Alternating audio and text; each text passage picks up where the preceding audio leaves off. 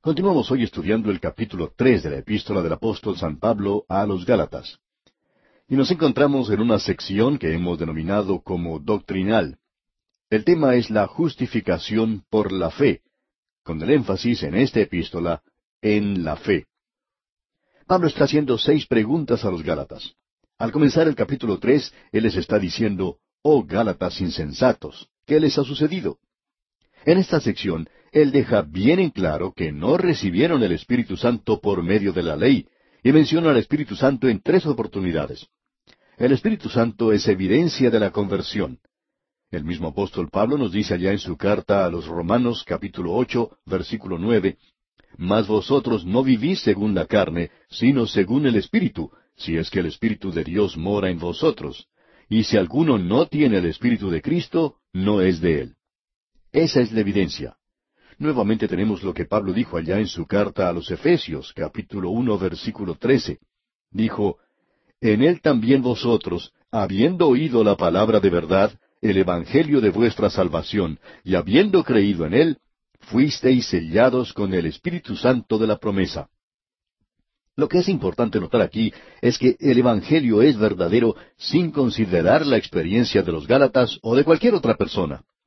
El Evangelio es objetivo, es decir, tiene que ver con lo que el Señor Jesucristo hizo por nosotros. La experiencia puede corroborar el Evangelio, y Pablo está demostrando eso aquí. Él dice, ahora ustedes han pagado un precio, y el Espíritu de Dios los ha regenerado. Luego él dice, yo quiero preguntarles si esto ocurrió por medio de la ley o si sucedió por fe en Cristo. Creemos que es muy importante que destaquemos eso. ¿Estaban ellos equivocados en lo que les había dado el Espíritu Santo? Porque en el versículo cuatro Pablo dice, ¿Tantas cosas habéis padecido en vano? Es decir, sin ningún propósito. Si es que realmente fue en vano, o sea, si aún ha sido sin ningún propósito. En otras palabras, ¿estaban ustedes equivocados? Y por supuesto que ellos prontamente dirían que no. Ahora él presenta esa pregunta aquí y creemos que deberíamos mirarla una vez más, ya que lo hicimos de una manera muy rápida en nuestro programa anterior. En el versículo cinco, pues, de este capítulo tres de su epístola a los Gálatas, Pablo dice, Aquel, pues, que os suministra el Espíritu y hace maravillas entre vosotros, ¿lo hace por las obras de la ley o por el oír con fe? Usted recordará que el apostolado de Pablo había sido atacado por los judaizantes. Ellos habían dicho que él había sido uno que había llegado tarde a la escena y que no formaba parte de los doce apóstoles originales, que él no había estado con el Señor Jesucristo durante el período que el Señor estuvo aquí en la tierra. Él llegó más tarde. Hicieron pues ese ataque contra su apostolado. Por tanto, él se está refiriendo a eso aquí.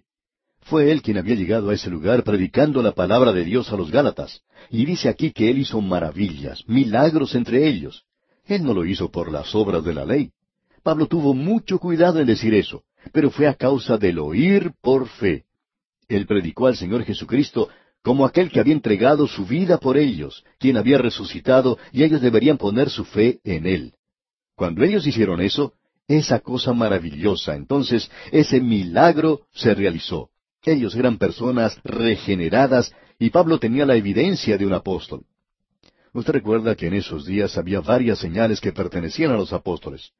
Nos imaginamos que todos los apóstoles tenían prácticamente todos los dones que son mencionados en las Escrituras.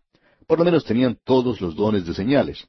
Pablo podía hacer milagros. Él podía sanar a los enfermos. Podía hacer resucitar a los muertos. Simón Pedro también hizo todo eso. Esa era la señal de un apóstol en aquellos días. Ahora los apóstoles nos han dado hoy la palabra de Dios. Usted y yo tenemos una fe hoy que se nos dice es edificada sobre el Señor Jesucristo como la piedra angular, pero que está edificada sobre las bases, los cimientos colocados por los apóstoles y los profetas, no sobre los apóstoles en sí, sino sobre la base que ellos prepararon. Ahora eso descansaba en el testimonio de ellos. Eso que daba credibilidad a sus palabras era que ellos podían hacer esas señales. Ellos tenían esos dones. Después de entregarnos la palabra, esas señales, esos dones, desaparecieron creemos que desaparecieron con los mismos apóstoles. Creemos que había otras razones por las cuales esos dones estaban en evidencia, y eso lo hemos mencionado cuando estudiamos allá la primera epístola a los Corintios. Pero lo importante de notar para nosotros aquí es que el apóstol Pablo no se presentó como fariseo predicando la ley, sino que estaba predicando al Señor Jesucristo. Y eso era algo que ellos habían experimentado. Ellos conocían eso, y Pablo descansaba en eso. Llegamos ahora a otra sección de la justificación por fe. Tenemos aquí la ilustración, el ejemplo de Abraham. Eso se destaca mucho y usted lo puede apreciar en esta epístola. Comienza aquí en el capítulo tres, versículo seis, y continúa hasta el capítulo cuatro, versículo dieciocho. Y luego tenemos esa ilustración que es una alegoría de Agar y Sara, y con eso llegamos al final del capítulo cuatro. Así que en realidad es el mismo corazón de este libro, de esta carta. Y hemos llegado a la parte sobresaliente de ella. Abraham, pues, será el ejemplo que se nos presenta aquí. Notemos ahora lo que se dice aquí en este versículo seis del capítulo tres de la epístola a los Gálatas. Así Abraham creyó a Dios y le fue contado por justicia. Esta es una cita que aparece allá en Génesis capítulo quince versículo seis. Ya ha sido mucho el tiempo que ha pasado desde que estuvimos estudiando el libro de Génesis capítulo quince. Esta es una ilustración y en vista de que no hemos estado en Génesis por mucho tiempo, creemos que es hora de que hagamos un repaso y que volvamos a esas escrituras para ver esta ilustración. Creemos que es necesario dejar bien en claro que esta ilustración nos llega de la primera época, digamos, de la vida de Abraham, de su vida de fe. La cita es de Génesis capítulo quince versículo seis, como dijimos, y ahí leemos, y creyó a Jehová, y le fue contado por justicia. Y eso es lo que hemos leído en esta epístola a los Gálatas. También se menciona en la epístola a los Romanos capítulo cuatro versículo tres. Esta es una ilustración que Pablo utiliza en la epístola a los Romanos y también en la epístola a los Gálatas. Abraham es la gran ilustración de la justificación por fe. Usted no puede decir que Abraham fue justificado por la ley, porque la ley no fue dada sino cuatrocientos años después de Abraham. Así es que no diga que Abraham fue justificado por la ley. Y tampoco diga que fue justificado por la circuncisión, porque él fue justificado antes que la circuncisión fuese establecida. Eso llegó a ser una evidencia, lo mismo que es el bautismo del creyente en la actualidad. No es para salvarle, es para dar evidencia de que usted ya ha sido salvo. Y ese era el mismo propósito que tenía la circuncisión. Así es que eso no hacía ninguna contribución a la salvación de la persona. Ahora Abraham creyó a Jehová y él le contó eso como justicia. Esto tuvo lugar después que Abraham regresara de Egipto. Él y Lot se habían separado y Lot se había dirigido a la ciudad de Sodoma. La primera guerra se menciona ya en el capítulo catorce de Génesis, cuando los reyes del oriente hicieron guerra contra los reyes del Mar Muerto. Los reyes del oriente, bajo el mando de Kedorlaomer, fueron los que triunfaron en esa batalla. Y ellos se llevaron todo el botín, así como también a la gente de los pueblos que habían vencido, quizá para usarlos como esclavos. Y por supuesto, en ese grupo se encontraba Lot y su familia. Pues bien, él era el sobrino de Abraham, y éste no se iba a quedar observando las cosas con los brazos cruzados. Así es que, cuando Abraham se enteró de lo que había ocurrido, que su sobrino había sido tomado prisionero, inmediatamente se preparó para ir a la guerra se nos dice que él armó a sus criados, los nacidos en su casa, y que eran trescientos dieciocho hombres. Con ellos salió apresuradamente y alcanzó al ejército enemigo que se estaba alejando con Lot y el resto de la gente de Sodoma y Gomorra. Los atacó de noche, de sorpresa, y triunfó en la batalla. Entonces el rey de Sodoma le dijo a Abraham, Dame las personas y toma para ti los bienes. Eso era según el código del rey Amurabi, de que el botín pertenecería a Abraham.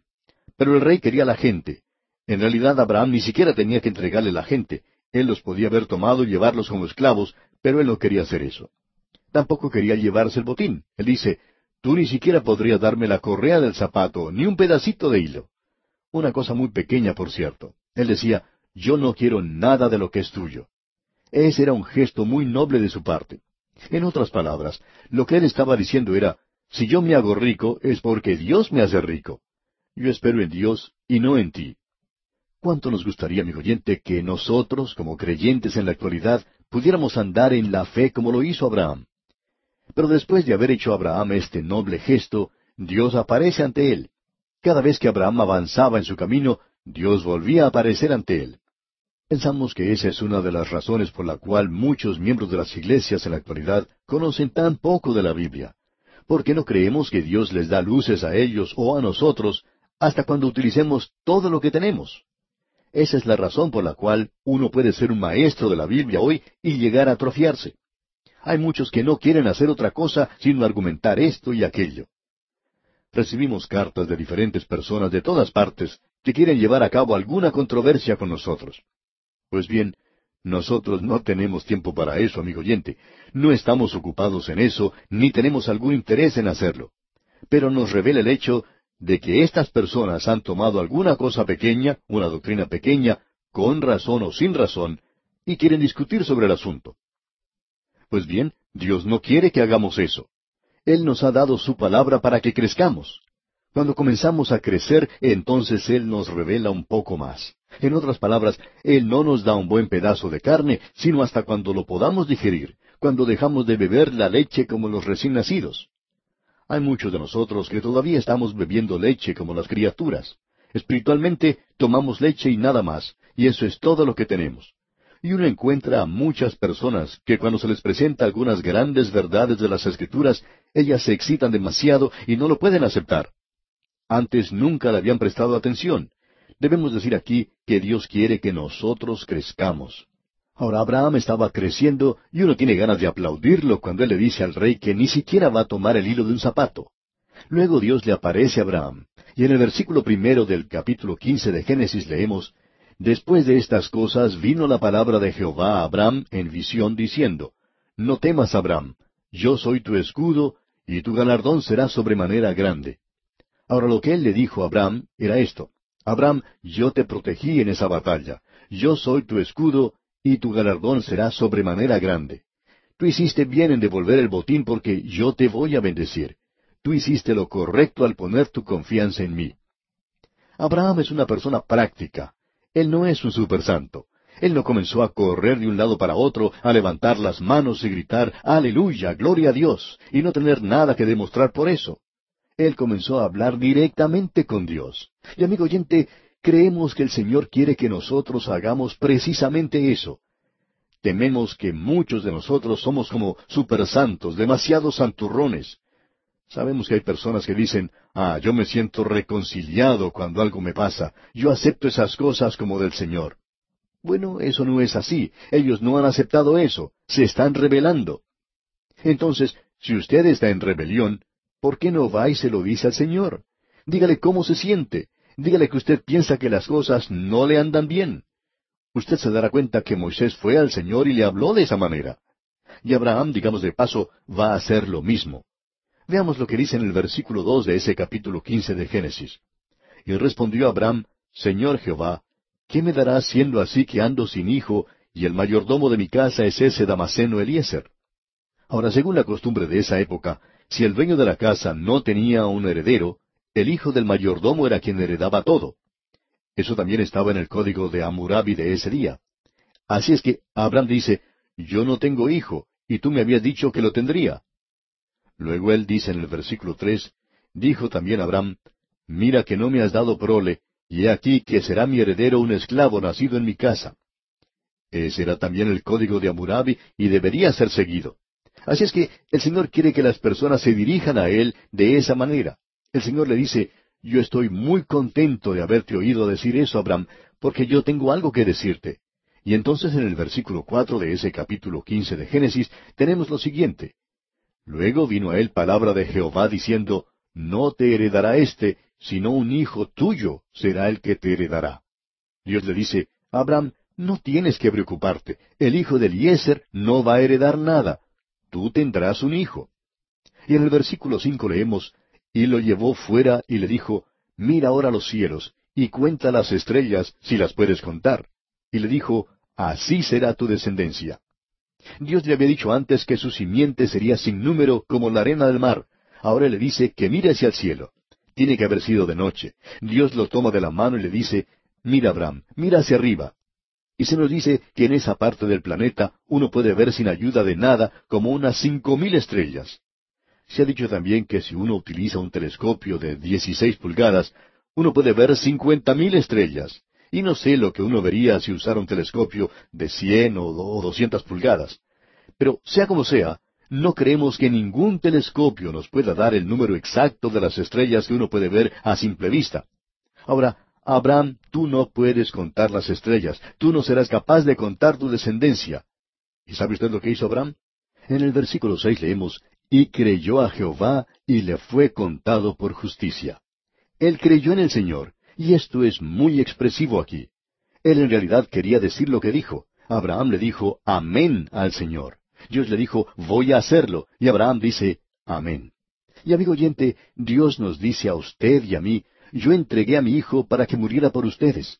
Si ustedes creen eso, no perecerán, sino que tendrán vida eterna. Ahora, ¿dirá usted un amén a eso? ¿Creerá usted en Dios? ¿Lo aceptará? Eso es lo que quiere decir. Eso es la justificación por la fe. Él creyó en el Señor, Él le creyó a Dios, y cuando Él creyó a Dios, Dios en ese mismo momento le declaró justo. ¿Por qué? ¿Por sus obras? No, amigo oyente, sus obras eran imperfectas. Él no tenía la perfección para ofrecer a Dios. Y vamos a ver cómo desarrolla esto el apóstol Pablo más adelante.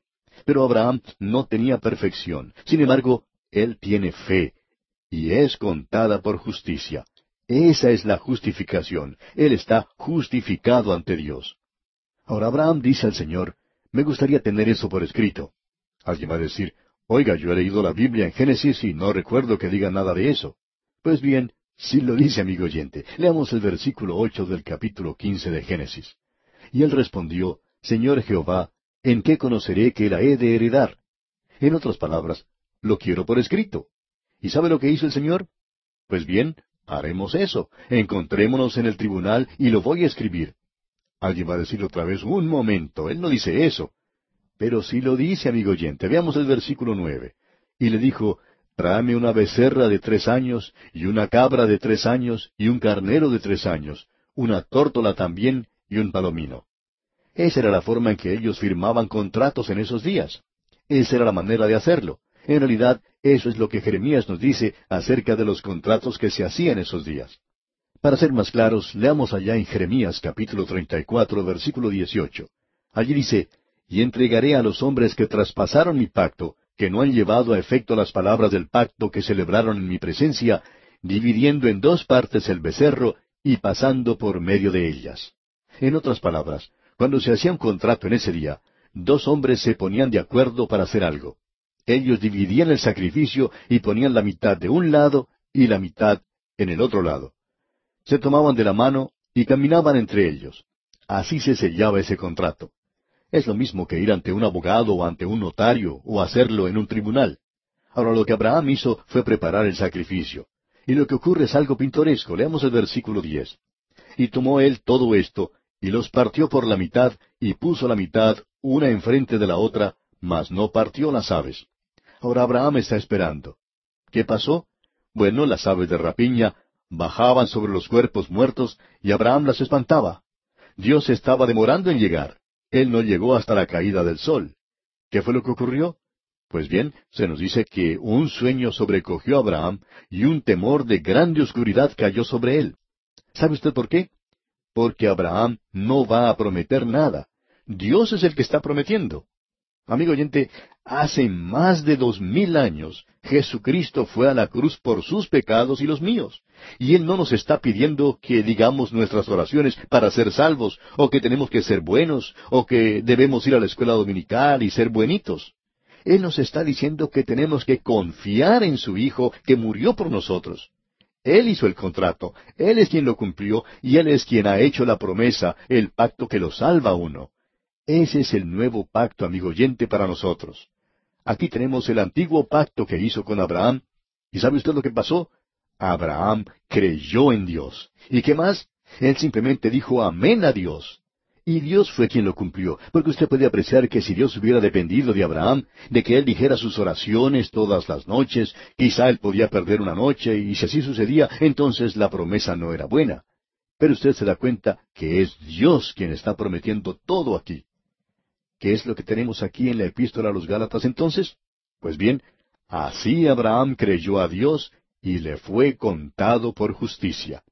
Este cuadro que tenemos ante nosotros es algo maravilloso, amigo oyente. Ahora, en el versículo siete de este capítulo tres de la epístola a los Gálatas tenemos Sabed, por tanto, que los que son de fe, estos son hijos de Abraham. Dios hizo eso por Abraham antes que la ley fuera presentada. Él no hizo eso debido a sus obras. Él le dijo a Abraham, yo hago esto por ti si tú crees en mí. Y Abraham dijo, yo creo, yo creo. Dios quiere que su fe descanse en una base sólida, firme. Pero amigo oyente, si usted se va a acercar a Él, tiene que hacerlo por fe. Él ha llegado a la puerta de su corazón, pero no puede pasar más allá. Él no va a derribar la puerta. Él llama y dice, He aquí estoy a la puerta y llamo. Si usted le permite entrar, amigo oyente, entonces Él lo salvará. Pero usted solamente puede abrir la puerta por la fe. Quisiéramos ahora seguir adelante en este capítulo tres de Gálatas y vamos a leer el versículo ocho. Y la Escritura, previendo que Dios había de justificar por la fe a los gentiles, dio de antemano la buena nueva a Abraham, diciendo, En ti serán benditas todas las naciones. Bien, si la fe sin obras era suficiente para Abraham, ¿por qué vamos nosotros a buscar algo diferente? Y si la bendición para Abraham no fue debido a la obra de la ley, sino a causa de su fe, ¿por qué vamos nosotros a volvernos de la fe a la obra de la ley? Leemos en el versículo ocho otra vez, y la escritura previendo que Dios había de justificar por la fe a los gentiles, dio de antemano la buena nueva a Abraham, diciendo, En ti serán benditas todas las naciones. Ahora hay dos cosas a las cuales deseamos dirigir su atención aquí y que pensamos son de importancia. Por supuesto, una de ellas es la siguiente. ¿Cuándo predicó Dios el Evangelio a Abraham? Usted notó que la ilustración que usamos en nuestro programa anterior fue la cita que tomamos del capítulo quince de Génesis. Eso era al comienzo de la vida de Abraham, es decir, de su vida de fe. Luego, cuando uno llega al versículo ocho de este capítulo tres de la Epístola a los Gálatas, se pregunta, ¿cuándo Dios predicó el Evangelio a Abraham? Y la cita que se da aquí, note usted, es la siguiente. En ti serán benditas todas las naciones. Pues bien, uno tiene que buscar para eso al final de la vida de Abraham. Eso se encuentra ya en el capítulo 22 del libro de Génesis y en el versículo 17, luego de haber ofrecido a Abraham a Isaac sobre el altar. Ahora nosotros dijimos que él había ofrecido a Isaac sobre el altar. Él estaba muy cerca de consumar ese acto de sacrificio, usted recordará, cuando Dios lo detuvo. Y Dios contó eso como que él ya hubiera realizado ese sacrificio, porque él había demostrado que tenía fe en Dios. Él creía que Dios podía resucitar a su Hijo de los muertos, nos dice el escritor del epístola a los Hebreos. Permítanos ahora leer allá en el capítulo 22 de Génesis los versículos 17 y 18. Escuche usted. De cierto te bendeciré y multiplicaré tu descendencia como las estrellas del cielo y como la arena que está a la orilla del mar. Y tu descendencia poseerá las puertas de sus enemigos. En tu simiente serán benditas todas las naciones de la tierra por cuanto obedeciste a mi voz. Ahora, lo importante que debemos notar aquí es que este hombre obedeció la voz de Dios. Él no siguió adelante por sí mismo. Dios no le hubiera permitido eso. Él estaba dispuesto a hacerlo cuando Dios le obligó a que él se detuviera. Y cuando Dios le dijo que se detuviera, él lo hizo. ¿Por qué? Porque él obedeció la voz de Dios. Ahora él demostró aquí, por sus acciones, que él tenía la misma fe que se menciona allá en el capítulo quince del libro de Génesis, donde se nos dice, y creyó a Jehová, y le fue contado por justicia. Hay algunas personas que se preocupan porque piensan que hay una contradicción en las Escrituras entre lo que dice el apóstol Pablo y lo que dice Santiago. En el capítulo dos de la epístola del apóstol Santiago, leemos en los versículos veinte y veintiuno, Mas quieres saber, hombre vano, que la fe sin obras es muerta? ¿No fue justificado por las obras Abraham nuestro padre cuando ofreció a su hijo Isaac sobre el altar? Esperamos que usted, amigo oyente, pueda darse cuenta que lo que Dios dice y lo que Pablo dice, de que Abraham fue justificado por la fe, eso fue al comienzo de su ministerio. Y aquí, al final de su ministerio, Santiago dice que él fue justificado. ¿Cómo? Por obras, porque él ofreció a su hijo Isaac sobre el altar. Luego él dice en el versículo 22, ¿no ves que la fe actuó justamente con sus obras y que la fe se perfeccionó por las obras? Juan Calvino lo decía de esta manera, solo la fe salva, pero la fe que salva no está sola.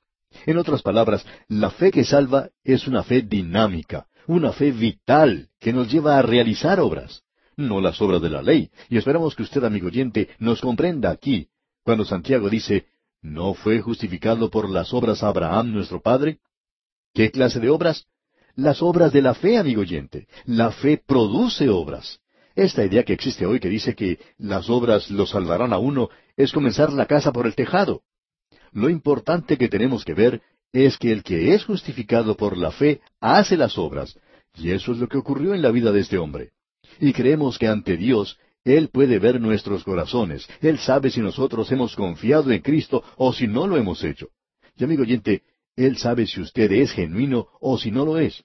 Por esa razón nos gustaría decirle a los miembros de las iglesias hoy, ¿por qué no es genuino usted? Sí, Él sabe si usted lo es o no lo es.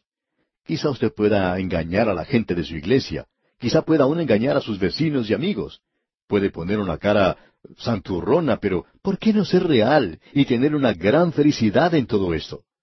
No es necesario tener una fachada falsa. Usted puede ser real y confiar en Cristo como su Salvador. Eso es lo que es tan importante y que produce obras. El vivir una vida dinámica, de fe, hace eso.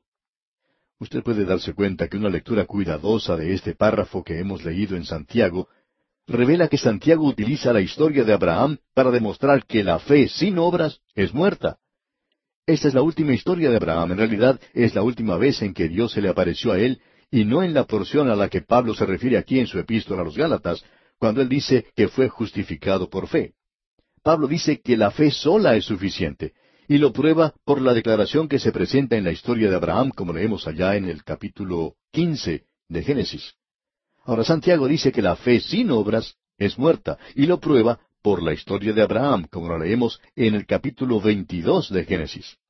Si Abraham no hubiera cumplido, si él se hubiera arrepentido y en el capítulo 22 hubiera dicho, espere un momento, yo no creo en Dios de esa manera, no creo verdaderamente en Él, yo he estado nada más que fingiendo todo este tiempo. Entonces hubiera sido obvio que su fe era falsa, pero era una fe genuina en lo que leemos allá en el capítulo quince de Génesis, y Dios sabía eso entonces.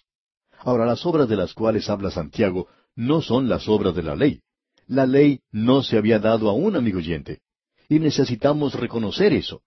Santiago dice en el versículo 23 del capítulo dos de su epístola, y se cumplió la escritura que dice, Abraham creyó a Dios, y le fue contado por justicia, y fue llamado amigo de Dios. Ahora es Santiago quien dice eso.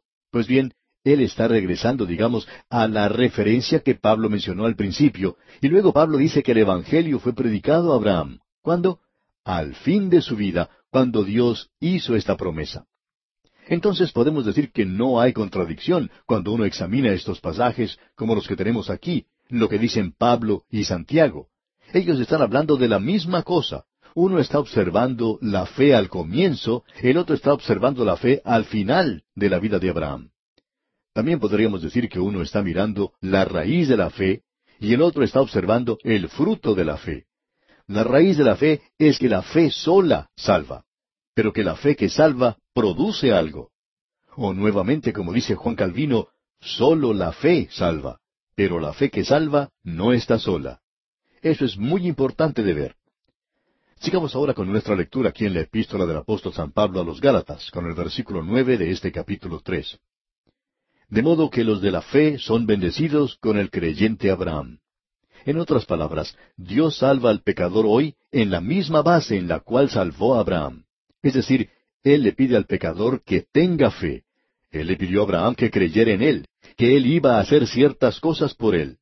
Y Él nos pide a usted y a mí, amigo oyente, que creamos en Él, que creamos que Él ya ha hecho ciertas cosas por nosotros al hacer que Cristo diera su vida por nosotros. Así es que la fe es el modus operandi por el cual usted y yo somos salvos hoy. Ahora en el versículo diez de este capítulo tres de la epístola a los Gálatas leemos Porque todos los que dependen de las obras de la ley están bajo maldición, pues escrito está Maldito todo aquel que no permaneciere en todas las cosas escritas en el libro de la ley para hacerlas. Ahora debemos decir que quizá haya días en su vida en los cuales uno se siente muy bien. Usted se siente por encima de todas las cosas y anda feliz, cantando y alabando, andando con Dios. Usted no tropezó contra nada y después dice, bueno, porque yo estuve así, Dios me salva. Pero quisiéramos hacer una pregunta aquí. Leímos, maldito todo aquel que no permaneciere en todas las cosas escritas en el libro de la ley para hacerlas. ¿Qué le parece eso, amigo oyente? ¿Cumple usted la ley las veinticuatro horas del día, siete días a la semana, cincuenta y dos semanas en el año, en su pensamiento, en su hablar, en sus acciones? Pues bien, amigo oyente, la ley solo puede condenar, y lo condenará usted cuando usted baje su guardia. Y si usted es un ser humano, bajará su guardia, estamos seguros de eso. Usted no está controlando todas las cosas todo el tiempo. Hay un predicador que es muy bueno y él siempre anda por todos lados diciendo, Aleluya, gloria a Dios. Alguien le preguntó una vez a su esposa, ¿es él así todo el tiempo? No, contestó ella, él tiene sus días malos. Nosotros todos tenemos también nuestros días malos, ¿verdad? Y si usted va a estar andando bajo la ley, entonces usted tiene que estar bajo la ley. Y si usted tiene un buen día, usted no recibirá ningún premio por eso. Supongamos que yo cumplo con la ley en la ciudad donde vivo por veinte años consecutivos. Por todo este tiempo yo he cumplido con la ley. Supongamos que yo espero en mi casa que los dignatarios de la ciudad vengan y me den una medalla por haber obedecido la ley durante veinte años. Pero amigo oyente, uno no recibe medallas por haber obedecido la ley. Ahora supongamos otra vez que yo he obedecido la ley por veinte años, y que al día siguiente de cumplir los veinte años de haber obedecido la ley, voy y hago algo contra la ley. Supongamos que salga y cometa un robo, un asalto, o desobedezca la ley de alguna otra manera. ¿Sabe usted lo que va a pasar? Pues la policía me va a arrestar. Usted puede ver entonces que la ley no le da premios a uno, no le da la vida, la ley lo penaliza. La fe, en cambio, le da algo a usted. En otras palabras, si usted va a ser salvo por fe, entonces eso es lo importante como podemos apreciar. Si usted está bajo la ley, tiene que permanecer siempre bajo la ley. En el versículo once del capítulo tres de la epístola a los Gálatas leemos, y que por la ley ninguno se justifica para con Dios, es evidente, porque el justo por la fe vivirá. Amigo oyente, aún el Antiguo Testamento enseña que usted es salvo por la fe. Nunca dice que usted es salvo por la ley. Usted no puede mencionar a nadie en estos días ni en este año, alguien que haya guardado la ley, que vivió bajo la ley y que fue salvo por obedecerla en los tiempos antiguos. Si usted encuentra a alguien que haya sido salvo por la ley, pues esperamos que nos lo informe. Nosotros nunca hemos sido capaces de encontrar a alguien que haya sido salvo por la ley. Usted sabe que el centro, el corazón mismo de la ley de Moisés era el sistema de los holocaustos, los sacrificios. Eso era muy importante. Eso fue lo que hizo que el rostro de Moisés resplandeciera. Él colocó un velo sobre su rostro cuando comenzó a desaparecer la brillantez. Pero debemos decir que por un tiempo brilló en gran manera, porque él se regocijaba que Dios podía dar gracia y misericordia al pueblo aún bajo la ley. Y esa es la única forma en que Dios salvó a la gente que estaba bajo la ley, por su gracia y su misericordia. En el libro de Habacuc capítulo dos versículo cuatro dice, mas el justo por su fe vivirá. De paso debemos decir que eso se menciona tres veces en las tres cartas principales en cuanto a doctrina. Aquí en Gálatas, también en Romanos y luego allá en la carta a los Hebreos. Y tiene un énfasis particular en cada una de ellas. El justo, es decir, la justificación, se enfatiza en la epístola a los Romanos. Vivirá, eso se menciona allá en el capítulo once de la epístola a los Hebreos. Y como estamos viendo aquí en Gálatas, el énfasis se coloca sobre la fe. Notemos ahora lo que él dice aquí en el versículo 12 de este capítulo 3 de la epístola a los Gálatas. Y la ley no es de fe, sino que dice, el que hiciere estas cosas vivirá por ellas. Este también es un versículo importante. La fe y la ley son principios contrarios para la salvación, y también lo son para el vivir. El uno cancela al otro están diametralmente opuestos el uno al otro. Si usted va a vivir por la ley, es decir, ser salvo por la ley, entonces permítanos que le digamos que usted no puede ser salvo por fe. No se pueden combinar, son cosas contrarias. Es lo mismo que si uno quisiera viajar en avión y en tren al mismo tiempo. Uno no puede estar en ambas cosas a la misma vez. Es algo absurdo. Si uno tiene que ir en avión, va en avión. Y si tiene que ir en tren, pues va por tren. Pero no puede uno sentarse en un avión y poner los pies en el tren. Eso no funciona de esa manera, amigo oyente. Y en la misma forma, Dios no ha hecho ningún arreglo para que usted pueda ser salvo por la fe y por la ley. Y uno tiene que elegir entre ellas, amigo oyente. Si usted quiere hacerlo por la ley, entonces hágalo. Pero debemos decirle que Dios ya ha dicho que usted no puede alcanzar la salvación de esa manera, es decir, no puede alcanzar la salvación por esa forma. Él ya ha expresado eso con toda claridad. Ahora, en el versículo trece de este capítulo tres de la Epístola a los Gálatas leemos Cristo nos redimió de la maldición de la ley, hecho por nosotros maldición, porque está escrito, maldito todo el que es colgado en un madero. Escuche lo que él está diciendo aquí. Cristo nos ha redimido de la maldición de la ley. Usted puede darse cuenta aquí que la ley nos condenaba. Usted puede obedecer la ley por veinte años, como dijimos antes, y no va a recibir ningún premio por eso. Aquí en la ciudad donde vivimos no dan premios y nos imaginamos que tampoco los dan en su propia ciudad. Créanos, amigo oyente, que si usted desobedece la ley, entonces será castigado. Cristo nos redimió de la maldición de la ley. ¿Cómo? Hecho por nosotros maldición. Él llevó o cumplió en él esa pena, porque está escrito, maldito todo aquel que es colgado en un madero. Este es un gran pasaje de las Escrituras. Es destacado por varias razones. Una de ellas es que los hijos de Israel no utilizaban el método de colgar a la gente en un madero como ajusticiamiento. Ellos ajusticiaban a los criminales apedreándoles. El autor de estos estudios bíblicos, el doctor J. Vernon McGee, refería que su esposa había notado algo aquí que él no había notado antes. Al escuchar que el apedreamiento era costumbre en Israel, siempre surgía en la mente de ella la pregunta de por qué utilizaban piedras como castigo y en una ocasión, cuando viajaron a Israel, observó que había piedras por todas partes, y llegó a la conclusión de que esa era la razón para utilizar ese método de ajusticiamiento, ya que todo lo que uno tenía que hacer era salir a la puerta de su casa y allí estaban todas las piedras que necesitaban para la ejecución del reo. Y ese era el método utilizado entonces. Pero esa era la forma de tratar a los criminales más malos, a los peores. Y usaban ese método para que ellos sirvieran de ejemplo a los demás. Ahora, ya en Deuteronomio capítulo 21, versículos 22 y 23, y aquí estamos leyendo de la ley, dice, Si alguno hubiera cometido algún crimen digno de muerte, y lo hiciereis morir, y lo colgareis en un madero, no dejaréis que su cuerpo pase la noche sobre el madero, sin falta lo enterrarás el mismo día, porque maldito por Dios es el colgado, y no contaminarás tu tierra que Jehová tu Dios te da por heredad.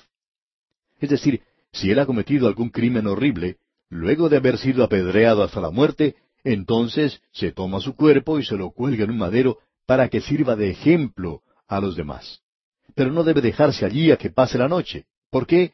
Porque él es maldito por Dios. Y dice, no contaminarás tu tierra que Jehová tu Dios te da por heredad. Ahora el Señor Jesucristo llevó nuestra maldición. Él fue colgado en el madero y eso no fue algo accidental. Notemos ahora lo que dice el versículo catorce de este capítulo tres de Gálatas. Para que en Cristo Jesús la bendición de Abraham alcanzase a los gentiles, a fin de que por la fe recibiésemos la promesa del Espíritu. Israel tuvo la ley por mil quinientos años y nunca alcanzó nada por medio de la ley. Fue Pedro quien dijo eso. Usted recuerda que él hizo esa declaración en el concilio de Jerusalén que se menciona ya en el capítulo quince del libro de los Hechos de los Apóstoles. Él dijo, Ahora pues, ¿por qué tentáis a Dios poniendo sobre la cerviz de los discípulos un yugo que ni nuestros padres ni nosotros hemos podido llevar? Ahora, si ellos no podían cumplir con la ley, nosotros tampoco, amigo oyente. Y en el versículo 16 Pablo dice, Ahora bien, a Abraham fueron hechas las promesas y a su simiente. No dice, y a las simientes, como si hablase de muchos, sino como de uno, y a tu simiente, la cual es Cristo. Así es que Dios llamó a Abraham. Él iba a hacer que él fuese una bendición para el mundo. ¿Cómo le hizo a él una bendición para el mundo? A través de Jesucristo, amigo oyente. Él es quien ha traído la salvación al mundo. Notemos ahora el versículo 17 de este capítulo 3 de la epístola a los Gálatas. Esto pues digo, el pacto previamente ratificado por Dios para con Cristo, la ley que vino cuatrocientos treinta años después, no lo abroga para invalidar la promesa. Supongamos que usted hizo un contrato con otra persona. Usted se ha comprometido a pagarle cien dólares, digamos. Usted luego dice, bueno, no creo que debo pagarle cien dólares, le voy a pagar cincuenta dólares. Y usted va y le dice, aquí tiene sus cincuenta dólares. Y el otro hombre le dice, un momento, nos pusimos de acuerdo que usted me pagaría cien dólares. Y usted dice, bueno, pero yo he cambiado eso. El otro hombre le dice, no, usted no puede hacer eso. El contrato ya ha sido hecho. Pues bien, amigo oyente, Dios ha hecho una promesa a Abraham de que él lo iba a salvar por fe. Y cuando llegó la ley, esto no anuló la promesa que Dios había hecho a Abraham. Era una promesa triple. Y eso, amigo oyente, es algo muy importante de notar. Dios salva por fe y el advenimiento de la ley nunca cambió eso. Continuamos hoy nuestro estudio en el capítulo tres de esta epístola a los Gálatas y regresamos al versículo 17. Consideramos que es una de las partes más destacadas de la palabra de Dios, y si usted puede comprender perfectamente lo que es el Evangelio, ciertamente va a enderezar el camino de su vida. Quisiéramos retroceder por un momento y observar algo en el versículo 13. Allí dice, Cristo nos redimió de la maldición de la ley, hecho por nosotros maldición, porque está escrito, maldito todo el que es colgado en un madero. Ahora, maldito, eso quiere decir maldito de Dios. En nuestro programa anterior leímos un pasaje en el libro de Deuteronomio, donde se nos dice que cuando una persona ha sido muerta por lapidación, su cuerpo es colgado sobre un madero como una advertencia para los demás, pero que no debía pasar la noche allí. Usted sabe que el método de ajusticiamiento en Israel era por lapidación, es decir, se apedreaba a los criminales y no se los colgaba para matarlos. Pero cuando era algún crimen muy malo que se había cometido, o cuando el criminal era de muy mala calaña, digamos, entonces se lo colgaba en un madero como una advertencia para que la gente pudiera verlo y luego el cuerpo era quitado del madero al llegar la noche. Ahora en el versículo 13 dice que Él ha sido hecho maldición. Cristo nos redimió de la maldición de la ley, hecho por nosotros maldición. La palabra utilizada aquí es exagorazo, habiendo llegado a ser maldición. Ahora, ¿cuándo llegó a ser Él una maldición? ¿Llegó acaso a ser una maldición en su encarnación? No, amigo oyente. Cuando él nació, se dijo que era un santo ser. Entonces, ¿llegó él a ser una maldición durante esos años de silencio, de los cuales no tenemos ninguna información? Tampoco. Se nos dice que él crecía en gracia para con Dios y los hombres. Pues bien, ¿quiere decir entonces que llegó a ser una maldición durante su ministerio? No, señor, tampoco. Fue durante su ministerio que el Padre dijo, Este es mi Hijo amado, en Él tengo contentamiento.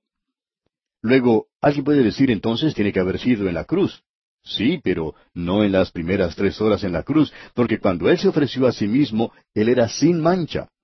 Allá en la epístola a los Hebreos capítulo nueve versículo catorce leemos, cuánto más la sangre de Cristo, el cual mediante el Espíritu Eterno se ofreció a sí mismo sin mancha a Dios. Así es que fue durante esas primeras tres horas que el hombre hizo lo peor que podía hacer.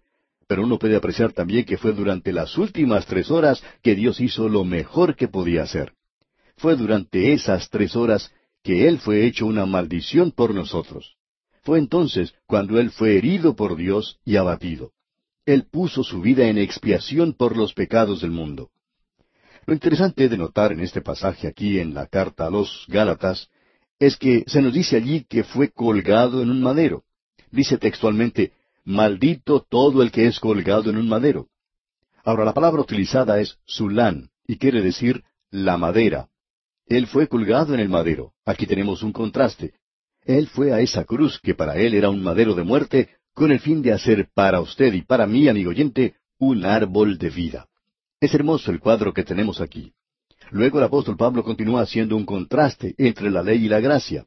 Y volvemos entonces al versículo 17, donde leemos, Esto pues digo, el pacto previamente ratificado por Dios para con Cristo, la ley que vino cuatrocientos treinta años después, no lo abroga para invalidar la promesa. Lo que él está diciendo, por supuesto, es que Dios le hizo una promesa o le dio una promesa a Abraham. Hizo un pacto con él. Y cuando llegó la ley, cuatrocientos treinta años después, nada cambió, porque la ley no cambió nada en lo que se refiere a la promesa que Dios le hizo a Abraham. En realidad, Dios nunca ha dejado de cumplir sus promesas. Él le dijo a Abraham, A tu descendencia daré esta tierra. Te daré un hijo y multiplicaré tu descendencia como las estrellas del cielo y como la arena que está a la orilla del mar. En tu simiente serán benditas todas las naciones de la tierra. De Abraham Dios sacó una nación. Varias naciones salieron de él, pero esa nación salió de Abraham, a quien se le dio la promesa a través de Isaac y continúa hasta el Señor Jesucristo, esa simiente que ha sido mencionada. Dios también le dijo que él, Abraham, iba a ser una bendición para todo el pueblo. La única bendición en este mundo en el día de hoy, amigo oyente, es Cristo Jesús. No creemos que usted pueda conseguir alguna cosa buena en otra parte, ni de su vecino, y tampoco lo puede conseguir en la iglesia. No creemos que pueda conseguir algo bueno en los negocios, porque simplemente no creemos que este mundo esté preparado para hacer algo bueno por los demás. Debemos decirle, amigo oyente, que el Señor Jesucristo le ha dado algo muy bueno. Eso sí podemos enfatizarlo. Ese es el don supremo que Dios ha dado. Es una promesa que Él ha hecho de que Él salvará a todos aquellos que confíen en Cristo.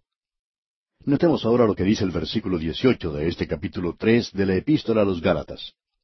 Porque si la herencia es por la ley, ya no es por la promesa. Pero Dios la concedió a Abraham mediante la promesa. Lo importante que tenemos que notar aquí es lo siguiente. La promesa se hizo en cuanto a Cristo antes que llegara la ley. Y esa promesa es tan buena como si no se hubiera dado ley alguna, amigo oyente. Fue hecha sin consideración a la ley. Tenemos ahora aquí una pregunta que salta a la vista.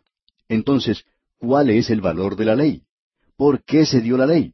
Pablo no está haciendo poco caso de la ley, si es que usted piensa que eso es lo que él está haciendo.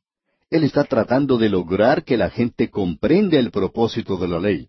¿Por qué fue dada la ley? Eso es lo importante. Pablo no está intentando decir que la ley no tiene una gloria y una majestad unida a ella. Y Pablo ni siquiera está tratando de despreciar la ley hasta el punto de ser completamente nada. Ese no es su método, no es lo que él está tratando de hacer.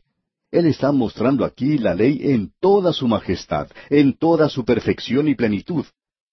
Pero Él muestra que esa misma perfección que revela la ley es la razón por la cual crea un obstáculo que ni usted ni yo, amigo oyente, podemos sobrepasar para ser aceptados por Dios. Escuchemos lo que dice Pablo cuando él se refiere al propósito de la ley, comenzando aquí en el versículo 19 de este capítulo 3 de Gálatas. Entonces, ¿para qué sirve la ley?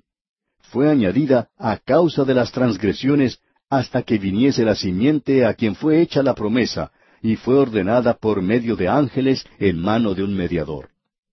Usted ha notado la pregunta que se hizo al principio. ¿Para qué sirve la ley? Él nos está diciendo aquí cuál es el propósito de la ley. Bueno, él dice que fue añadida, es algo que fue añadida a causa de las transgresiones hasta que viniese la simiente. Esa pequeña palabra hasta que habla del tiempo, es algo muy importante. Quiere decir que era algo temporal. La ley fue dada simplemente por un intervalo de tiempo entre Moisés hasta el tiempo de Cristo.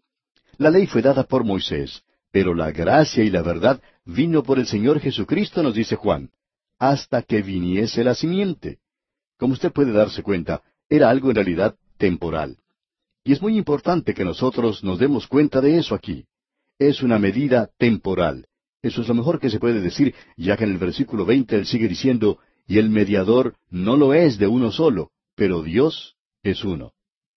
Ahora la ley fue dada, fue añadida, se nos dice, a causa de las transgresiones. Se dio para revelar, no para quitar el pecado. No fue dada para mantener al hombre aparte del pecado, porque en realidad el pecado ya estaba aquí. Era para demostrar al hombre mismo que él era un pecador natural, perverso, crudo ante Dios. Cualquier hombre que sea honesto, honrado, se mira a sí mismo bajo la luz de la ley y puede apreciar que es culpable. No fue dada para probar que todos los hombres son pecadores. Tampoco fue dada como una norma por la cual usted y yo podemos llegar a ser santos, como están diciendo muchos liberales en la actualidad. Amigo oyente, usted nunca puede llegar a ser santo de esa manera porque, primeramente, uno no puede cumplirla, ni dentro ni fuera de uno. Hay muchos en el día de hoy que piensan que el hombre llega a ser pecador cuando comete algún acto pecaminoso, que hasta ese momento ha sido una persona muy buena, y cuando fracasa y comete pecado, entonces se convierte en pecador. Pero eso no es cierto. Por el contrario, es porque el hombre ya es pecador que comete el acto de pecado. Un hombre miente. ¿Por qué? Porque es mentiroso. Un hombre roba. ¿Por qué? Porque es ladrón. Ahora no llega a ser mentiroso cuando dice alguna mentira. Usted recuerda lo que dice la Escritura. Todos los hombres son mentirosos. Ahora, yo no digo eso de mí mismo. Dios es quien lo dice. A veces cuando uno comienza el día no deja pasar mucho tiempo y ya tiene problemas. Le podemos echar la culpa a otras personas, pero uno muy tempranito llega a ser mentiroso. Alguien encuentra a uno, lo saluda y le dice, qué lindo día, ¿verdad? Pues bien, si uno quiere decir la verdad, es un día frío, y lluvioso, no es lindo de veras. Sin embargo, uno contesta, sí, muy lindo. Y uno miente. Y luego le preguntan, ¿qué tal? ¿Cómo se siente? Y en realidad uno no se siente bien y debiera decir, bueno, tengo un mal gusto en la boca, no me siento muy bien. Pero uno no dice eso, sino que contesta, yo me siento muy bien, gracias. Y como usted puede ver, amigo oyente, uno ha mentido dos veces en la primera cosa que hace con la primera persona que encuentra en la mañana. Y es algo natural el hacer eso para nosotros, amigo oyente. Hay algunos que decimos mentiras peores o más serias que esas. ¿Y por qué lo hacemos?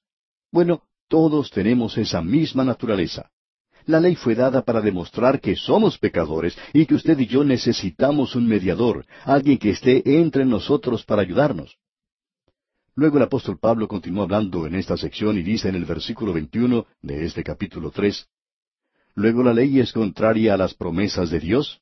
En ninguna manera, porque si la ley dada pudiera vivificar, la justicia fuera verdaderamente por la ley. ¿Ve usted? Si hubiera existido otra forma para salvar a los pecadores, amigo oyente, Dios la habría utilizado. Él hubiera dado una ley si eso hubiera sido posible. Y en el versículo 22 continuamos leyendo, Mas la Escritura lo encerró todo bajo pecado, para que la promesa que es por la fe en Jesucristo fuese dada a los creyentes. Usted aprecia que la ley trajo la muerte porque el alma que pecare, esa morirá, dice. Y como lo encerró todo bajo pecado, entonces todo murió. Ahora lo que se necesitaba, por tanto, era vida. Hemos visto que la ley trae la muerte, y eso es todo lo que hace, traer muerte. No es en realidad el grado, sino el mero hecho del pecado lo que nos trae la muerte. De modo que todos somos igualmente muertos. De igual manera, todos estamos en la misma necesidad. Usted puede haber cometido un gran pecado como el cometido por Hitler, por ejemplo, pero usted y yo tenemos la misma clase de naturaleza. Fue Goethe ese gran filósofo poeta alemán, algunos de los profesores universitarios de la actualidad están diciendo que él tenía cualidades que lo destacaban como figura cumbre en la literatura mundial. Pero en fin, fue él quien dijo, yo nunca he visto cometer algún crimen que yo también no hubiera sido capaz de cometer. O sea que él reconocía que tenía esa clase de naturaleza. Por tanto, no es simplemente el grado, sino el mismo hecho del pecado que trae muerte, el hecho que usted es un pecador. Es la misma gracia de Dios que ha evitado que la mayoría de nosotros fuésemos a parar a la cárcel. De seguro que eso es una realidad en nuestro caso. Permítanos ilustrar lo que queremos decir de que es el hecho, el acto del pecado y no el grado. Supongamos que estamos en un edificio muy alto, digamos de veinticuatro pisos de altura. Arriba, en la azotea de ese edificio, se encuentran tres hombres. Y llega el capataz y les dice, Tengan cuidado, no vayan a salirse de la azotea porque se pueden caer y si eso pasa, se van a matar. Uno de los hombres que está en la azotea dice, Este capataz está loco. Siempre está tratando de asustarnos. Yo no creo que si uno se cae aquí se va a morir. Y deliberadamente camina hacia la pared del edificio y salta al vacío. ¿Sabe una cosa, amigo oyente? Él ya está muerto. Puede ser que al pasar por el décimo piso puede haber alguien en la ventana mirando y le dice, ¿cómo van las cosas? A lo que este hombre contesta, hasta ahora va bien. Pero amigo oyente, él todavía no ha llegado al pavimento. La muerte le está esperando allí. El capataz tenía razón. Ese hombre muere. Ahora supongamos que uno de los otros dos hombres que quedaron allá arriba, cuando escuchó decir eso al capataz, se asustó tanto que salió corriendo hacia las escaleras para descender, pero accidentalmente resbala en el piso y lo hace con tanta mala suerte que sale disparado hacia el vacío. Y usted ya sabe lo que pasa. Él también muere. Ahora tenemos al tercer hombre. Digamos que unos criminales estaban allá arriba y este hombre era su enemigo y ellos lo toman y lo arrojan al vacío. Bueno, usted ya sabe el resultado. Él también encuentra la muerte. Ahora permítanos preguntarle, amigo oyente, ¿el hombre que fue arrojado al vacío está menos muerto al golpear contra el pavimento que el hombre que saltó deliberadamente? Es interesante eso, ¿verdad? Como usted puede darse cuenta, todos ellos han quebrantado la ley de la gravedad, y esa ley es algo inevitable para todos ellos. Ese es el hecho, como puede ver, y no el grado. Murieron porque cayeron al vacío. Ahora, lo interesante que tenemos que notar aquí es, si la ley de gravedad que los arrastró a ellos a la muerte, eso mismo que los mató, ¿puede acaso darles vida ahora? Claro que no. No les puede dar vida. La ley, amigo oyente, no le puede dar vida a usted, como tampoco puede recibir vida de la ley natural después que ha caído al vacío y hallado la muerte. Usted no puede hacer retroceder ese proceso y regresar al edificio como a veces uno puede ver que se hace en una película. Uno tiene aquí lo siguiente, que la ley del pecado obra de esa manera. La muerte es el resultado del pecado. La ley del pecado no sabe nada de circunstancias atenuantes, no sabe nada de misericordia, ni tiene elasticidad. Es inflexible, inexorable, es inmutable. El alma que pecare, esa morirá. Y Dios le dijo a esa pareja que estaba allá en el jardín del Edén, porque el día que de él comieres, ciertamente morirás. Y allá en el libro de Éxodo capítulo treinta y cuatro versículo siete dice, y que de ningún modo tendrá por inocente al malvado. De modo que todos, amigo oyente, todos hemos pecado, y por la ley todos estamos muertos. La ley nos ha dado muerte. Pablo la llama la ministración de la muerte. Es la ministración de la condenación. La ley nos condena a todos nosotros. ¿Puede entonces dar vida a la ley? Amigo oyente, eso es imposible, como si la caída desde ese edificio tan alto pudiera darle vida a aquel que murió a causa de esa misma caída. Si la ley le ha justiciado, entonces el propósito de la ley era por tanto de nunca dar vida. Era para demostrarnos que nosotros somos pecadores culpables ante Dios. Ahora observemos esto y leamos nuevamente el versículo 22. No hemos avanzado tanto como hubiéramos querido, pero, amigo oyente, esto es importante, ¿verdad? El de poder comprender perfectamente bien el Evangelio. Y lo estamos observando en esta sección como si fuera bajo un microscopio, digamos. Ahora el versículo 22 de este capítulo 3 de la epístola a los Gálatas dice, Mas la Escritura lo encerró todo bajo pecado, para que la promesa que es por la fe en Jesucristo fuese dada a los creyentes. Esta es una gran declaración, amigo oyente. Es una gran declaración que es la ley de Dios, que todos estamos bajo pecado y que trae como resultado la muerte. Notemos ahora lo que dice el siguiente versículo, el versículo 23. Pero antes que viniese la fe, estábamos confinados bajo la ley, encerrados para aquella fe que iba a ser revelada. O sea, hasta que vino el Señor Jesucristo, la ley tenía misericordia porque tenía un propiciatorio, tenía un altar donde se podía ofrecer sacrificios por el pecado, y se podía obtener perdón, y también hallar allí misericordia. Todo esto estaba señalando hacia Cristo. Pero antes de que viniese la fe, Pablo dice que nosotros debíamos permanecer bajo la ley, encerrados para aquella fe que iba a ser revelada. Luego dice, de manera que la ley ha sido. Lo correcto sería decir, de manera que la ley es nuestro ayo para llevarnos a Cristo, a fin de que fuésemos justificados por la fe. Continuamos hoy, amigo oyente, nuestro estudio del capítulo tres de la epístola del apóstol San Pablo a los Gálatas. Y vamos a comenzar leyendo el versículo veinticuatro. Allí dice, De manera que la ley ha sido nuestro ayo para llevarnos a Cristo, a fin de que fuésemos justificados por la fe. Hemos llegado hoy a una sección muy sobresaliente. Quizá decimos esto todos los días, pero es cierto también todos los días. Ciertamente lo es el día de hoy. Es por lo que estamos leyendo aquí que Martín Lutero podría decir, esta es mi epístola, yo estoy aferrado a ella. Es esta sección la que hizo impacto en ese joven inglés Juan Wesley. Él fue enviado como misionero a los Estados Unidos y al llegar allá dijo, yo vine a América con el propósito de convertir a los indios, pero ¿quién va a convertir a Juan Wesley? Al regresar a su país, Inglaterra, una noche mientras caminaba por Aldersgate, escuchó la explicación de esta sección de Gálatas, la cual causó en él una gran impresión que le condujo a los pies del Señor Jesucristo. Y así, Juan Wesley fue utilizado por Dios para traer el más grande movimiento espiritual que el mundo de habla inglesa haya conocido. Ahora notemos lo que el apóstol Pablo está diciendo aquí, que Dios no acepta la obra de ningún hombre para salvación. Él dice, la justicia del hombre es como trapos de inmundicia a los ojos de Dios. Y en su epístola a los Romanos capítulo cuatro versículo cinco expresa con claridad, Mas al que no obra, sino cree en aquel que justifica al impío, su fe le es contada por justicia. Dios no acepta el guardar la ley. Él rechaza el aceptar eso en la actualidad. Pablo está expresando con claridad aquí que la ley no puede salvar. Lo único que traía era muerte. En realidad, la ley no fue dada para salvar a los pecadores. Por tanto, la ley no puede quitar el pecado. La ley revela el pecado. No evita que uno cometa el pecado porque el pecado ya había llegado demuestra que el hombre no es como se lo presenta en algunas películas, como un pecador eh, sofisticado o refinado y bien preparado. En realidad, el hombre es un pecador vulgar, indecente, injusto. Quisiéramos utilizar aquí una ilustración que puede ser de ayuda para aclarar esto. Es quizá algo demasiado casero, eh, rústico, y esperamos que usted no se sorprenda de lo que vamos a decir. Lo vamos a llevar, amigo oyente, al baño de la casa. Esperamos que usted no nos entienda mal. La televisión hace eso hoy muchas veces, ¿no le parece? Siempre muestran a alguien que está bañándose en alguna bañera y muestra todo lo que uno necesita en el baño, en especial los jabones. Pues bien, quisiéramos llevarle a este lugar para mostrarle algo.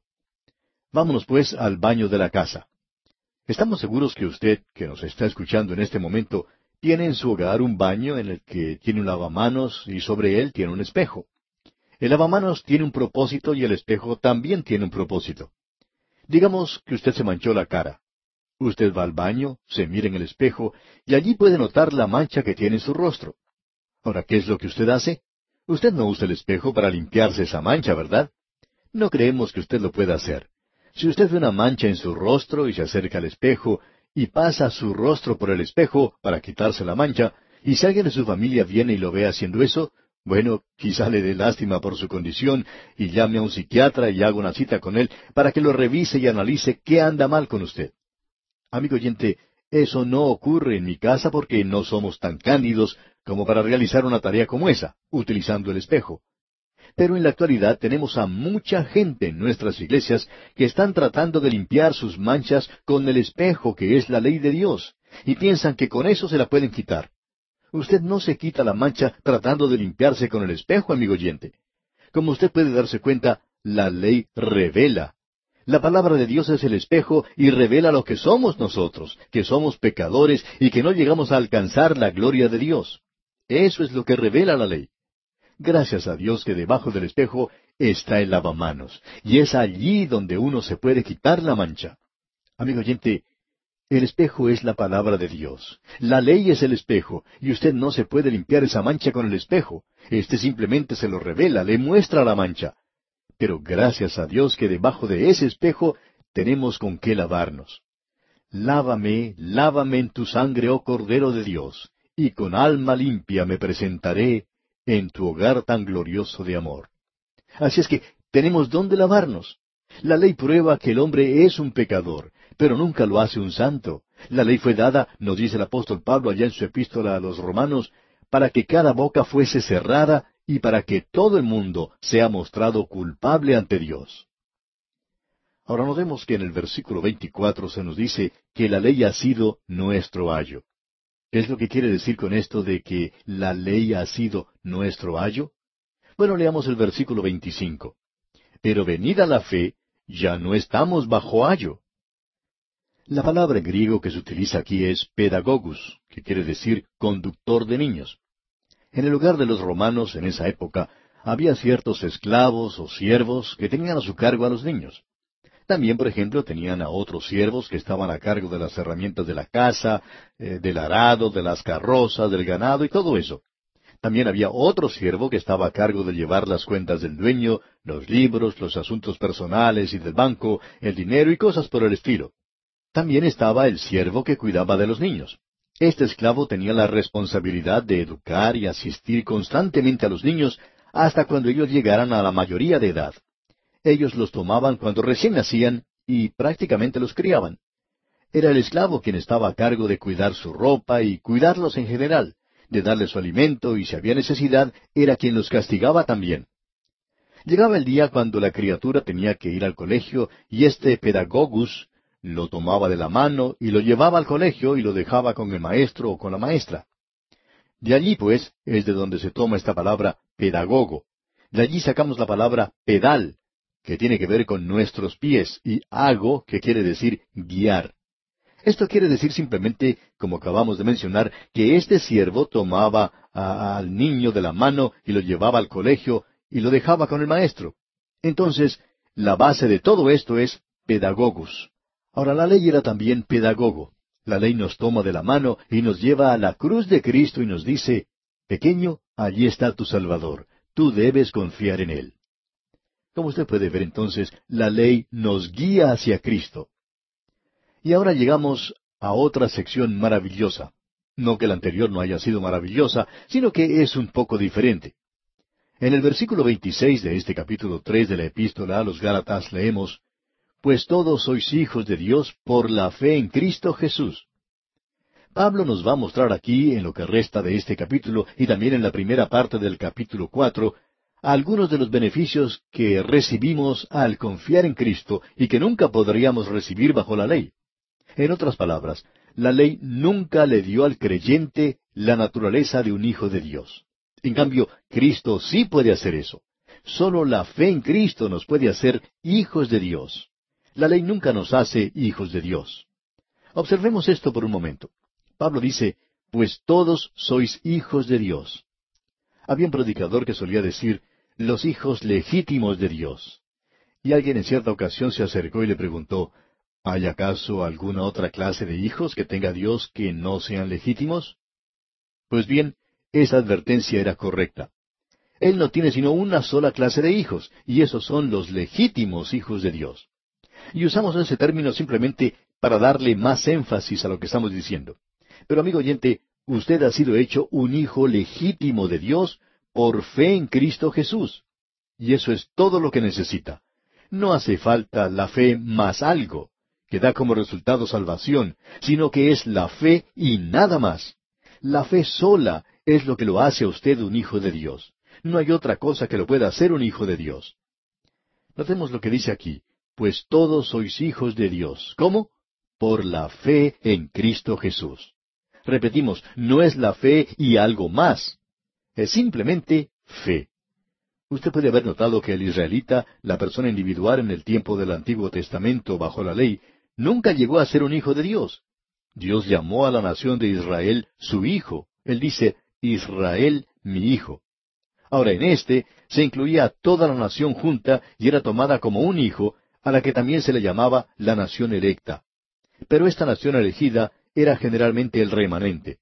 El israelita individualmente nunca fue llamado hijo de Dios. ¿Cómo se lo llamaba entonces?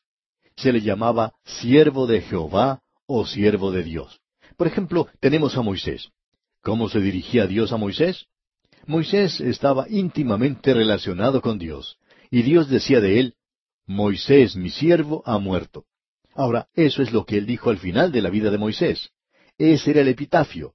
Eso era lo mejor que Dios podía decir de Moisés. Moisés, mi siervo. Tenemos también un hombre que ocupaba un lugar especial en el corazón de Dios, David. Y Dios también llamó a David mi siervo. Usted puede apreciar entonces que si usted hubiera podido cumplir con la ley, amigo oyente, cosa que no lo puede hacer, pero si lo hubiera podido hacer, hubiera sido su justicia, pero su justicia en realidad es inferior a la justicia de Dios. Nunca puede alcanzar a la justicia de Dios y hace falta la justicia de Dios, amigo oyente, para hacerlo. En el Nuevo Testamento se nos enseña esto. Allá en el Evangelio según San Juan, capítulo uno, versículo doce, podemos leer, Mas a todos los que le recibieron, a los que creen en su nombre, les dio potestad. Y esa palabra allí es exusión, es decir, poder, la autoridad, el derecho de ser hechos hijos de Dios. El Señor Jesucristo dijo una noche a un principal de los judíos que se llamaba Nicodemo, él era un religioso ciento por ciento, y él tenía una religión que había sido dada por Dios mismo. Era algo que ya no servía como antes, pero él la estaba cumpliendo de una forma muy meticulosa, y nuestro Señor Jesucristo le dijo, os es necesario nacer de nuevo. Nicodemo no era un hijo de Dios. Por eso él le dijo, os es necesario nacer de nuevo. Y deseamos expresar bien claro esto aquí y vamos a ser bastante dogmáticos en cuanto a esto.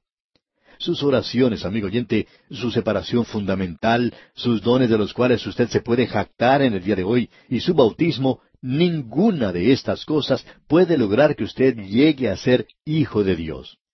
Lo único que lo hace a usted un hijo de Dios es la fe en Jesucristo. Eso es lo que Pablo nos está diciendo aquí. Permítanos hacer una declaración que creemos es muy necesaria. Quizás seamos un poco rudos al hacerlo, pero es necesario. La herejía más detestable, más condenable que se haya diseminado por este mundo, es la herejía de la paternidad universal de Dios y la fraternidad universal del hombre. Los que la sustentan dicen que todos somos hijos de Dios, y nos sentamos ante consejos, en conversaciones diplomáticas con algunos de los delincuentes más grandes que el hombre haya conocido. Y hablamos de ser honrados y honestos y que hoy todos somos iguales hijos de Dios, que debemos actuar como los hijos de Dios. Pues bien, amigo oyente, el Señor Jesús nunca dijo nada así, nada parecido a eso. Él miraba a los principales de los judíos, a los religiosos de ese día, y les decía, Vosotros sois de vuestro padre el diablo, y los deseos de vuestro padre queréis hacer. No fui yo, amigo oyente, quien dijo eso. Fue el Señor Jesucristo mismo quien lo dijo. Evidentemente existía alguien en su día que no era hijo de Dios.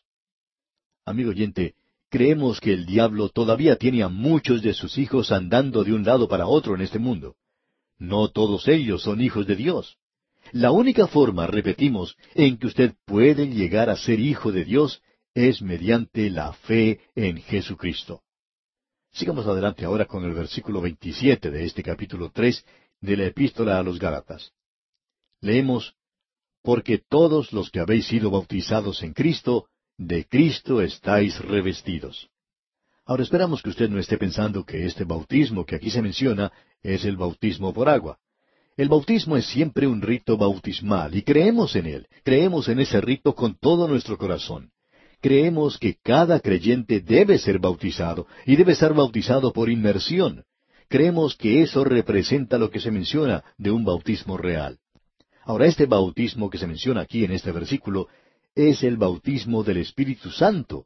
Y usted, amigo oyente, lo recibe en el momento mismo en que confía en el Señor Jesucristo. ¿Qué es lo que hace? Lo toma a usted y lo pone en el cuerpo de los creyentes. El apóstol Pablo dice, por un espíritu todos somos bautizados en el cuerpo de Cristo.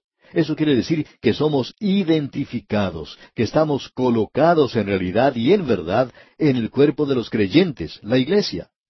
Notemos otra vez lo que dice este versículo 27 de este capítulo 3 de Gálatas porque todos los que habéis sido bautizados en Cristo, de Cristo estáis revestidos. Usted se ve en Cristo, amigo oyente. Dios lo ve en Cristo y por tanto lo ve a usted perfecto. Usted no puede agregar nada a eso. Ahora el versículo 28 dice, Ya no hay judío ni griego, no hay esclavo ni libre, no hay varón ni mujer, porque todos vosotros sois uno en Cristo Jesús. En este cuerpo de los creyentes no hay ni judío ni griego. Esto es lo único que puede borrar las divisiones raciales cuando usted llega a Cristo. Cualquier hombre que está en Cristo es mi hermano, y no importa cuál es el color de su piel. Es el color de su corazón lo que me interesa. Hay muchas personas blancas que andan por allí con corazones negros, amigo oyente, y ellos no son mis hermanos. No importa lo que usted diga, es solo en Cristo Jesús que nosotros somos hechos uno. Gracias a Dios por eso. Me regocijo en eso. Recibimos cartas de personas de todas las razas respondiendo a los programas radiales y ellos nos llaman hermanos y nosotros los llamamos hermanos. ¿Por qué? Porque somos hermanos. Nosotros vamos a estar juntos por toda la eternidad. Estamos en Cristo. Ya no hay judío, ni griego, ni hay esclavo, ni libre. En este asunto del capitalismo y la labor, lo único que puede unir a estas personas es Cristo, por supuesto. No hay varón ni mujer. Ahora, alguien va a decir, bueno, espere un momento, con esto uno se quita de encima ese movimiento de liberación femenina, digamos de paso. Porque en el único lugar en que usted puede ser uno es en Cristo. Hasta ese entonces, lo sentimos mucho, damas, pero los hombres son los que dominan el mundo. Este es un mundo de los hombres. Y sabemos que tendremos alguna reacción sobre esto, pero esa es la forma en que lo podemos observar nosotros en el día de hoy. Pero usted puede ser hecho uno en Cristo Jesús. Todos vosotros sois uno en Cristo Jesús. Esto es maravilloso. Luego Pablo dice, y si vosotros sois de Cristo, ciertamente linaje de Abraham sois. Ahora, ¿cómo es eso? Y herederos según la promesa, debido a que Abraham fue salvo por la fe, y nosotros somos salvos por la fe. Abraham presentó un pequeño sacrificio que señalaba hacia la venida de Cristo. Él ya ha llegado y lo hizo en cierta ocasión, y yo miro hacia atrás en la historia, en la época cuando Él vino hace más de dos mil años. Vino el Hijo de Dios y murió en la cruz por mí para que yo tuviera vida. Hoy yo confío en Él y soy del linaje de Abraham. El autor de estos estudios bíblicos, el doctor J. Vernon McGee, contaba que tuvo el privilegio de hablar a un grupo de judíos en cierta ocasión, y al comenzar su discurso dijo, para mí siempre ha sido un privilegio el hablar a los hijos de Abraham, y todos ellos sonreían. Y luego el doctor Magui prosiguió diciendo, porque yo también soy un hijo de Abraham. Y en ese punto ellos ya no sonreían más. En realidad, algunos de ellos tenían una pregunta dibujada en sus rostros, y con razón. ¿Por qué? Porque si yo estoy en Cristo y usted está en Cristo, ambos pertenecemos al linaje de Abraham y somos herederos según la promesa. Y esto es algo maravilloso. Pablo va ahora a discutir algo, otra forma en la cual la fe en Cristo nos da algo que la ley nunca puede darnos. Vemos eso en el capítulo cuatro, y aquí encontramos la posición de los hijos de Dios. Solo la fe en Cristo puede darle esa posición, es decir, lo lleva a usted al lugar de madurez completa, donde usted puede haber crecido completamente, donde puede ser adulto. Como Pablo dijo allá en su epístola a los Corintios, sean hombres. Él les escribió al principio y les dijo, ustedes son niños en Cristo, son carnales. Luego cuando llega al capítulo cuatro de esa epístola a los Corintios, Él les dice, sean maduros, crezcan ahora, dejen de ser niños en la forma de pensar. Él quiere que usted y yo, amigo oyente, hagamos eso, porque Él nos ha puesto en la posición de un hijo ya adulto.